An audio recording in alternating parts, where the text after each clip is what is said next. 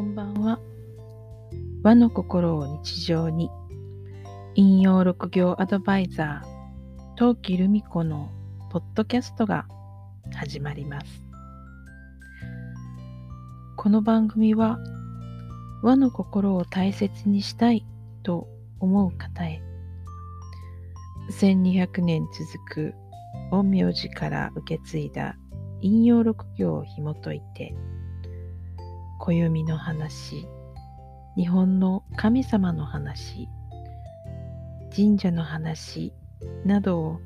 私の視点でお伝えしています。さて、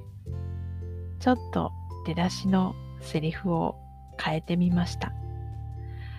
30話ぐらいお話をしてきて、どうしても日常に活かせる知識としてっていう部分が違和感が出てきたので、もうそこにこだわることをやめることにしました。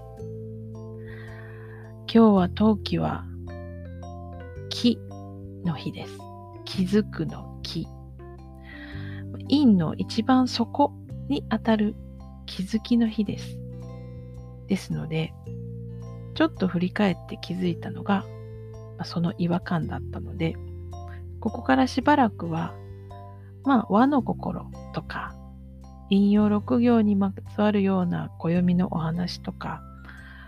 陰陽師っていうところからすると、神様っ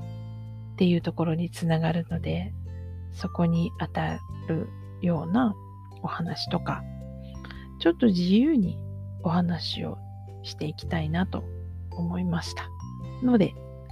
ちょっと変えることにしました。よろしくお願いします。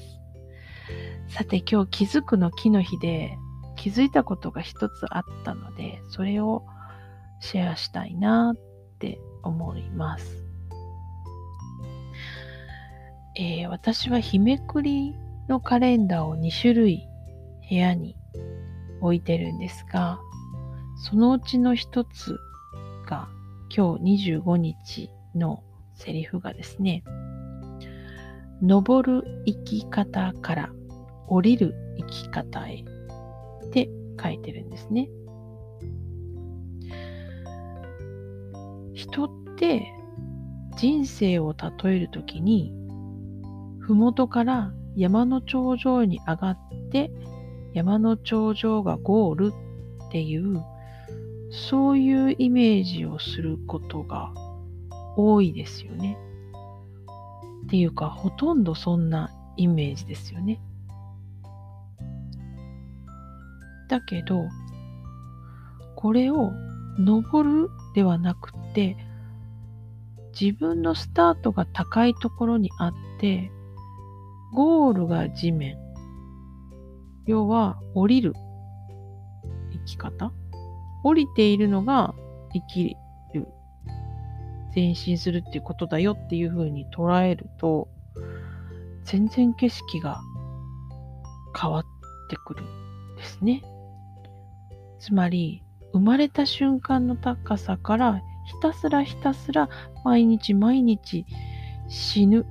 死という終わりの低さに向かって降り続けているって考えると、景色変わりますよね。降りるっていうこと、登るっていうこと、全然逆なので、進んでいくことが当たり前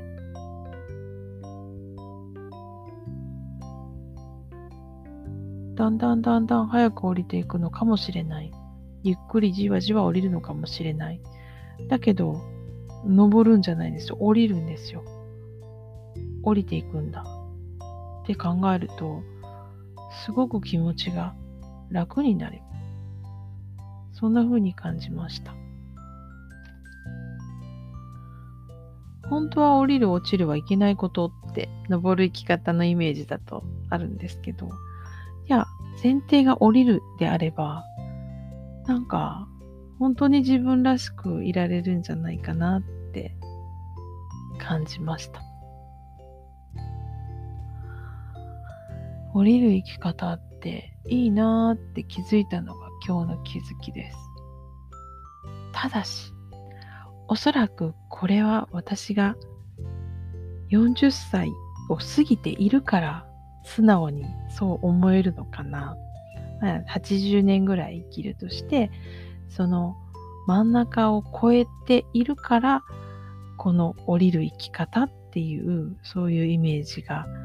納得いくのかなっていうのも同時に感じているところではあります。